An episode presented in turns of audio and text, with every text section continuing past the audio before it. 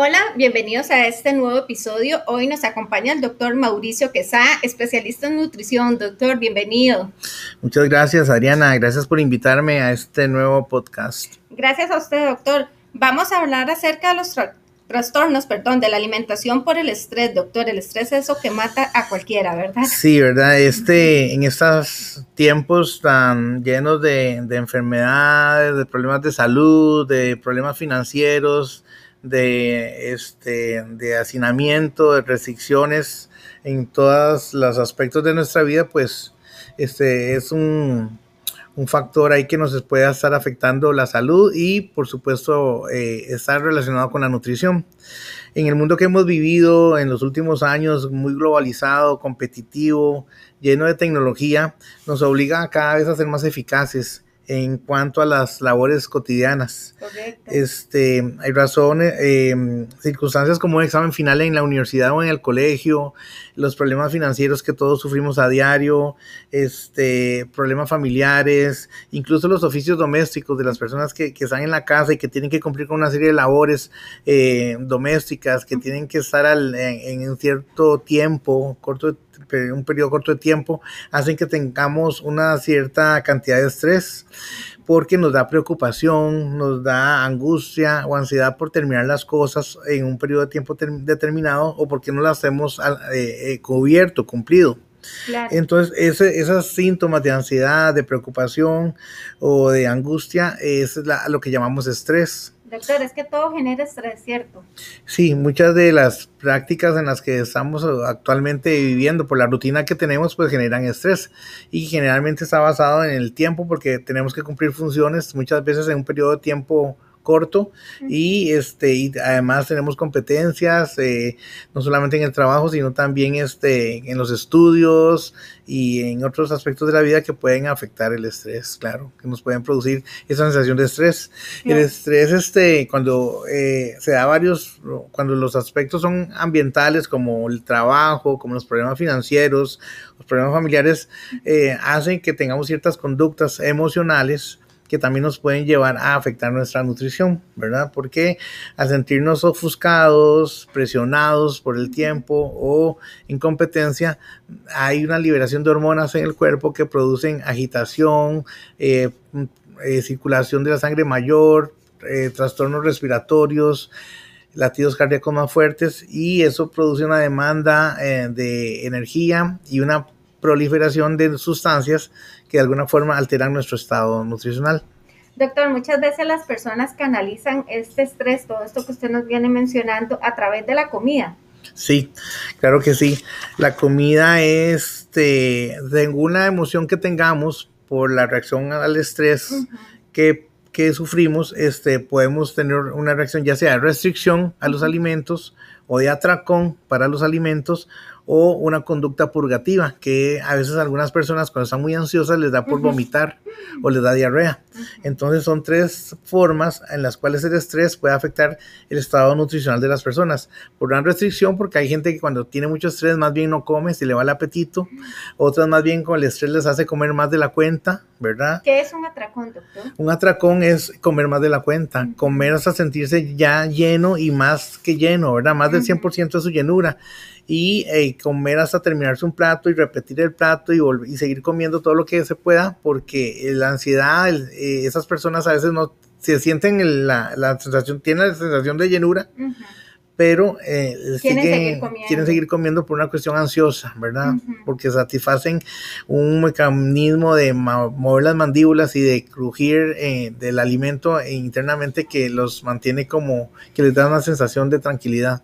Doctor, devolviéndonos un poco a lo que es la restricción, también esto es malo. Sí, muchas veces la ansiedad que la ansiedad y el estrés que genera la restricción, el no comer alimentos, pues produce también otros trastornos alimenticios, ¿verdad? Como puede ser la anorexia. La anorexia es la enfermedad en la cual las personas se restringen de comer alimentos algunas veces puede ser por un estrés o una enfermedad y otras veces es por un problema psicológico que eh, altera la, la mente, el sistema nervioso y las personas, a pesar de ser, de tener un buen peso para su estatura o verse delgadas, se sienten obesas o gorditas y entonces tienden a comer más, a comer menos o restringirse. Sí, claro, y se limitan. Por otra parte, las conductas de purga o purgativas también generalmente producen otro, otro problema alimentario, otra conducta alimentaria o una enfermedad que se llama bulimia. Que la bulimia también no solamente es un trastorno de, de alimentación por mantener, alcanzar una, una, meta. de peso corporal, sino que también puede darse por mucha ansiedad.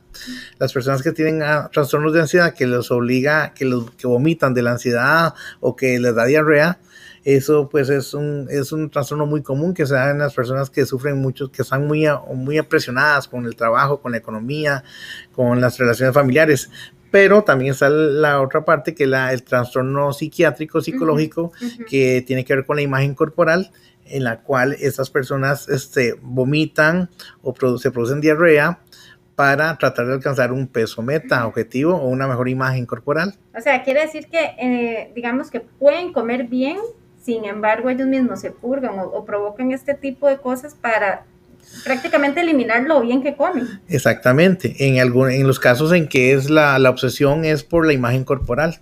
Cuando la purga o el atracón es por estrés, por la ansiedad que genera el estrés, también pues tiene sus problemas de nutrición, porque al final hay una pérdida de vitaminas o un exceso de calorías que en las dos formas, este, las pérdidas de vitaminas o energía o el exceso de calorías y energía eh, en el cuerpo van a producir algún efecto. de acá viene la importancia del balance entonces. Exacto, el balance y de tener técnicas que nos ayuden a controlar el estrés la meditación, la relajación, los masajes de los músculos, el estar tranquilo, el tener una, una, actitud positiva ante las cosas, el no ser fatalista, el ver las cosas con, el vaso, como dicen, no medio lleno ni, medio vacío, sino a la mitad. Cuesta, Cuesta mucho, ¿verdad? Hay que tener, hay que trabajarse mucho la parte mental, hay que también trabajarse mucho la autoestima, hay que estar muy, muy consciente del entorno en el que está uno y este y, ver las cosas como realmente son. A veces también nuestros pensamientos nos hacen ver cosas más allá de lo que es o lo que hay, este y eso nos afecta muchas veces en nuestra conducta alimentaria. Doctor, para ir finalizando con el tema, ¿cómo podemos llegar a tener un balance? ¿Cómo distingo yo qué sé lo que es bueno, lo que no es bueno? Una dieta antiestrés, primero que nada, incluye alimentos naturales. La mayoría, el 90, 80% de los alimentos diarios deben ser de origen natural, o sea, que se tengan que preparar, que se tengan que cocinar, que se tengan que producir este, en la mesa, no que se abra una lata o que se abra un paquete y se coma, ¿verdad? Porque los alimentos procesados tienen sustancias químicas como los colorantes, los saborizantes y algunos preservantes que alteran el sistema nervioso. Y si estamos tensos, ansiosos, eso nos puede explicar más la, el síntoma o, la, o, el padecimiento que tengamos.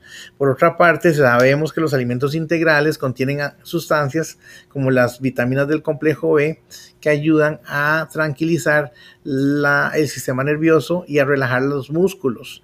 Las personas que están muy tensas o muy ansiosas a veces también les duele mucho el cuello, eh, los músculos del cuello y la espalda por la posición en la que están trabajando o por la tensión que generan desde las mandíbulas hasta el cuello, bajando por toda la espalda. Las vitaminas del complejo B ayudan a relajar eso.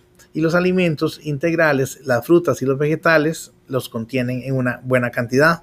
Lo que tenemos que saber es qué cantidad nuestro cuerpo necesita para mantener el balance. ¿Y cómo sabemos, doctor? Perdón. Y la cantidad necesaria es la, que la Organización Mundial de la Salud ha recomendado desde hace muchos años, que es comer dos tazas de vegetales diariamente y dos o tres piezas de fruta por día.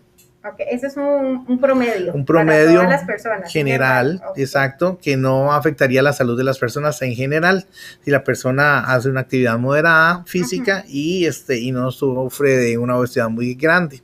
¿verdad? Tiene un pequeño sobrepeso.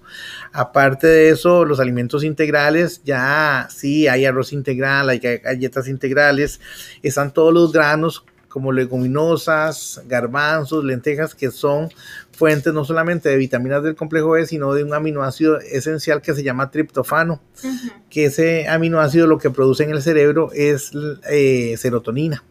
Entonces la serotonina es una sustancia que produce eh, tranquilidad, serenidad, paz y cierto nivel de felicidad o alegría.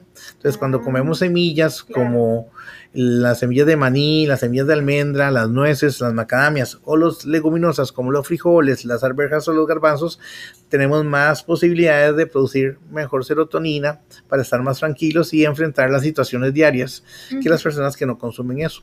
Y por el contrario, evitar un poco o reducir el consumo de carnes rojas, alimentos irritantes o que elevan, que alteran el sistema nervioso como el café negro, el té negro, las gaseosas, todos los golosinas o alimentillos de paquete como, como chocolates, confites, galletas, alimentos procesados y azúcares. Y azúcares simples, ¿verdad? Como los azúcares de una menta, de un confite de menta o de una chupa chupa o de un, cereal. que por más pequeño que parezca, esto nos va a perjudicar. Va a perjudicar porque las altas cantidades de azúcar, aunque sean cantidades pequeñas como las de un confite, eh, producen una alteración en el metabolismo que eh, genera no solamente alteración del sistema nervioso, sino también acumulación de grasa corporal, sobre todo si no se gasta por medio de la actividad física.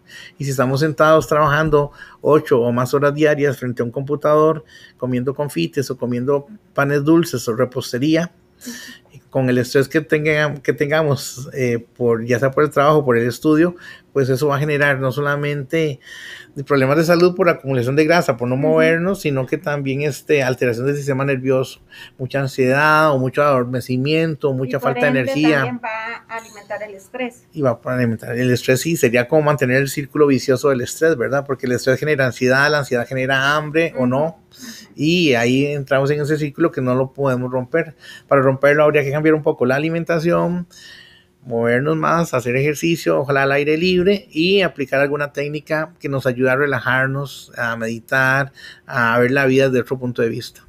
Doctor, muchísimas gracias por la participación. Yo no sé si desea agregar algo más. muchas gracias. Básicamente, eh, hacer énfasis en que una alimentación con alimentos naturales, este, en los que predominen las frutas, los vegetales, las semillas, eh, las, las carnes blancas y muy poco alimento de origen eh, procesado, este, es una buena forma de iniciar una dieta antiestrés. Doctor, muchísimas gracias. Le recordamos que él es el doctor Mauricio Quesada, especialista en nutrición de Hospital Clínica Bíblica. Si usted desea que el doctor nos hable sobre este o algún otro tema de su interés, nos pueden escribir al correo podcast arroba y estoy segura que el doctor nos va a ayudar, ¿cierto? Sí, con mucho gusto, Ariana. Muchas gracias. Muchas gracias a ustedes.